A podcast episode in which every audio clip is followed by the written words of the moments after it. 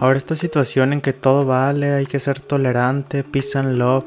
No, hay que indignarse, tenemos que indignarnos, tenemos que responder, tenemos que vincularnos con la sociedad. Es importantísimo, hay que indignarse en situaciones de desigualdad. Hay muchas situaciones de desigualdad, por ejemplo, ahora mismo en las redes sociales. El otro día vi un personaje público disculpándose porque le habían robado un video en el que tenía relaciones íntimas con una mujer a través de una cámara y esta mujer era su pareja y se disculpaba él. Discúlpense todos ustedes por haberlo visto. Sí, discúlpense porque no hagan lo que ustedes no quieren que les haga. No veas lo que no quieres que a ti te vean. Ahorita un mal retweet, alguien que haga algo mal, un me han contado. He contado es muy peligroso. No veas algo que a ti no te gustaría que te vieran.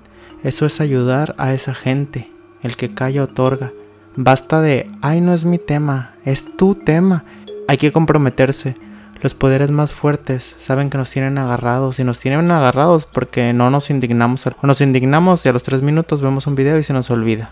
Tan fácil. Hay que comprometerse muchísimo. Más con la sociedad.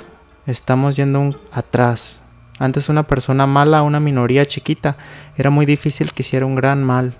Ahora una minoría muy pequeña puede acabar con todos nosotros. No podemos no reaccionar. Algo que vean mal, denúncienlo.